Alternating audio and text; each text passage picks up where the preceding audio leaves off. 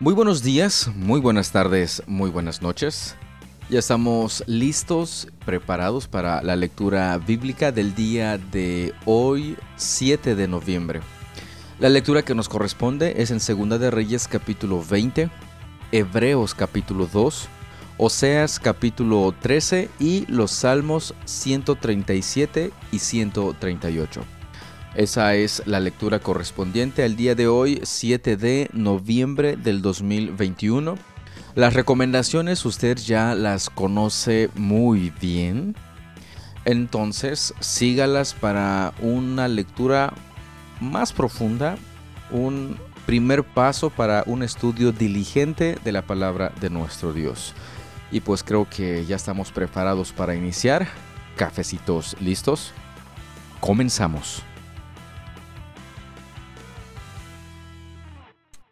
Segunda de Reyes 20. Por ese tiempo, Ezequías se enfermó gravemente, y el profeta Isaías, hijo de Amós, fue a visitarlo. Le dio al rey el siguiente mensaje. Esto dice el Señor. Pon tus asuntos en orden, porque vas a morir. No te recuperarás de esta enfermedad. Cuando Ezequías oyó el mensaje, volvió su rostro hacia la pared y oró al Señor. Acuérdate, oh Señor, que siempre te he sido fiel y te he servido con circular determinación, haciendo siempre lo que te agrada. Y el rey se echó a llorar amargamente. Sin embargo, antes de que Isaías saliera del patio central, recibió este mensaje de parte del Señor. Regresa y dile a Ezequías, el líder de mi pueblo. Esto dice el Señor, Dios de tu antepasado David. He oído tu oración y he visto tus lágrimas. Voy a sanarte y en tres días te levantarás de la cama e irás al templo del Señor. Te añadiré quince años más de vida y te rescataré del rey de Asiria junto con esta ciudad.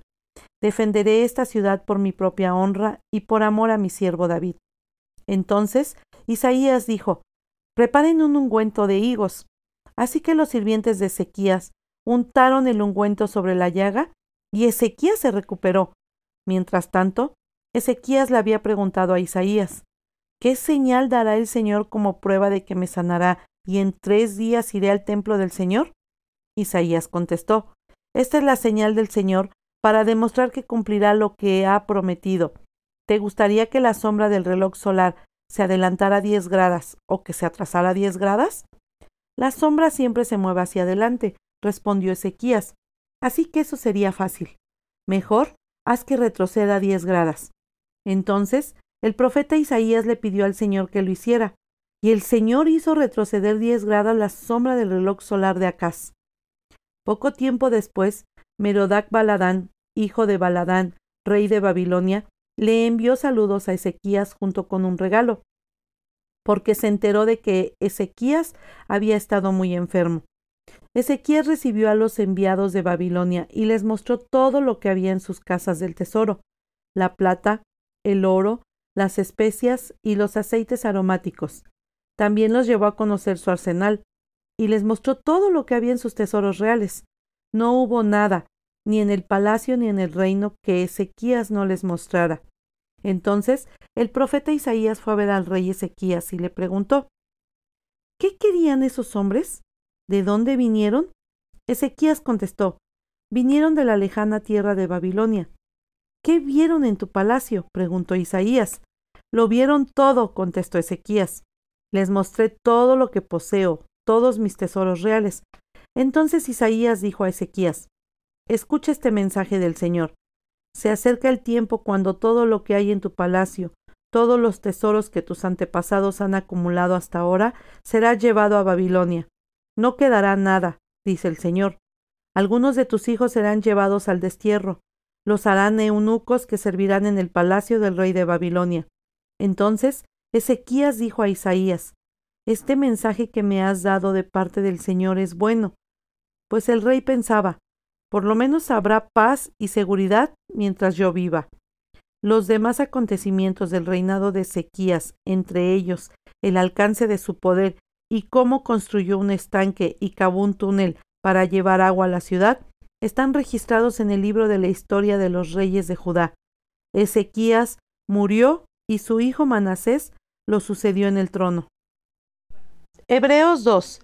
Así que debemos prestar mucha atención a las verdades que hemos oído, no sea que nos desviemos de ellas, pues el mensaje que Dios transmitió mediante los ángeles se ha mantenido siempre firme, y toda infracción de la ley y todo acto de desobediencia recibió el castigo que merecía. Entonces, ¿qué nos hace pensar que podemos escapar si descuidamos esta salvación tan grande que primeramente fue anunciada por el mismo Señor Jesús y luego nos fue transmitida por quienes lo oyeron hablar? Además, Dios confirmó el mensaje mediante señales, maravillas, diversos milagros y dones del Espíritu Santo según su voluntad. Es más, no son los ángeles quienes gobernarán el mundo futuro del cual hablamos, porque en cierto lugar las escrituras dicen, ¿qué son los simples mortales para que pienses en ellos? ¿O un hijo de hombre para que en él te ocupes? Sin embargo, por un poco de tiempo los hiciste un poco menor que los ángeles, y los coronaste de gloria y honor. Les diste autoridad sobre todas las cosas.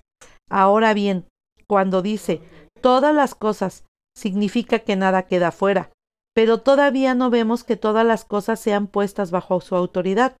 No obstante, lo que sí vemos es a Jesús, a quien por un poco de tiempo se le dio una posición un poco menor que los ángeles, y debido a que sufrió la muerte por nosotros, ahora está coronado de gloria y honor. Efectivamente, por la gracia de Dios, Jesús conoció la muerte por todos. Dios, para quien y por medio de quien todo fue hecho, eligió llevar a muchos hijos a la gloria. Convenía a Dios que, mediante el sufrimiento, hiciera a Jesús un líder perfecto, apto para llevarlos a la salvación. Por lo tanto, Jesús y los que Él hace santos tienen el mismo Padre. Por esa razón, Jesús no se avergüenza de llamarlos sus hermanos, pues le dijo a Dios, Anunciaré tu nombre a mis hermanos, entre tu pueblo reunido te alabaré.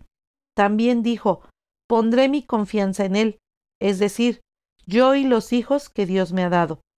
Debido a que los hijos de Dios son seres humanos hechos de carne y sangre, el Hijo también se hizo de carne y sangre, pues sólo como ser humano podía morir, y sólo mediante la muerte podía quebrantar el poder del diablo, quien tenía el poder sobre la muerte. Únicamente de esa manera el Hijo podía libertar a todos los que vivían esclavizados por temor a la muerte.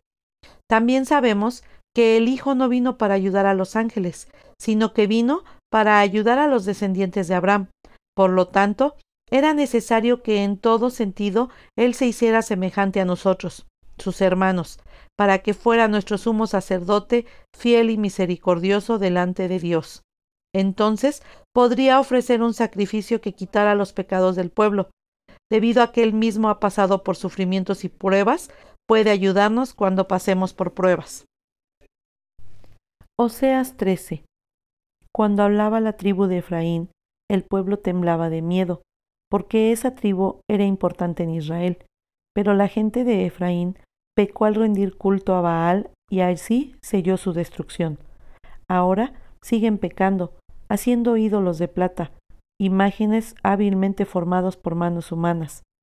Ofrézcanle sacrificios, gritan, y besen a ídolos que tienen forma de becerros. Por lo tanto, desaparecerán como la neblina de la mañana, como el rocío bajo el sol del amanecer, como paja llevada por el viento y como el humo de una chimenea. He sido el Señor tu Dios desde que te saqué de Egipto. No debes reconocer a ningún otro Dios aparte de mí, porque no hay otro Salvador. Yo te cuidé en el desierto, en esa tierra árida y sedienta, pero una vez que comiste y quedaste satisfecho, te volviste orgulloso y te olvidaste de mí. Entonces ahora yo te atacaré como un león, como un leopardo que acecha en el camino, como una osa a quien le robaron sus cachorros. Arrancaré tu corazón, te devoraré como una leona hambrienta, y te destrozaré como un animal salvaje. Estás a punto de ser destruido, oh Israel. Sí, por mí, el único que te ayuda. Ahora, ¿dónde está tu rey? Que él te salve. ¿Dónde están los líderes de la tierra, el rey y los funcionarios que me exigiste. En mi enojo te di reyes, y en mi furia te los quité. La culpa de Efraín ha sido reunida, y su pecado almacenado para el castigo. El sufrimiento ha llegado al pueblo, como dolores de parto, pero son como un bebé que se resiste a nacer. El momento de nacer ha llegado, pero siguen en la matriz. ¿Debo rescatarlos de la tumba? ¿Debo redimirlos de la muerte? Oh muerte, haz salir tus horrores. Tumba, desata tus plagas. Ya no les tendré compasión. Efraín era el más productivo de sus hermanos, pero el viento del oriente, una ráfaga del Señor, se levantará en el desierto. Todos sus manantiales se secarán y todos sus pozos desaparecerán. Todo lo valioso que poseen será saqueado y se lo llevarán. El pueblo de Samaria debe sufrir las consecuencias de su culpa, porque se rebeló contra Dios. Un ejército invasor los matará. A sus niños los estrellarán contra el suelo hasta matarlos, y a las embarazadas las abrirán con espada. Salmo 137 Junto a los ríos de Babilonia nos sentamos y lloramos al pensar en Jerusalén. Guardamos las arpas, las colgamos en las ramas de los álamos, pues nuestros captores nos exigían que cantáramos. Los que nos atormentaban insistían en un himno de alegría. Cantemos una de esas canciones acerca de Jerusalén. Pero ¿cómo podemos entonar las canciones del Señor mientras estamos en una tierra pagana? Si me olvido de ti, oh Jerusalén, que mi mano derecha se olvide de cómo tocar el arpa, que la lengua se me pegue al paladar, si dejo de recordarte, si no hago de Jerusalén mi mayor alegría. Oh Señor, recuerda lo que hicieron los edomitas el día en que los ejércitos de Babilonia tomaron a Jerusalén. Destruyanla, gritaron. Allánenla hasta reducirla a escombros. Oh Babilonia, será destruida. Feliz será el que te haga pagar por lo que nos has hecho. Feliz será el que tome a tus bebés y los estrelle contra las rocas. Capítulo 138 Te doy gracias, oh Señor, con todo el corazón, delante de los dioses cantaré tus alabanzas, me inclino ante tu santo templo mientras adoro.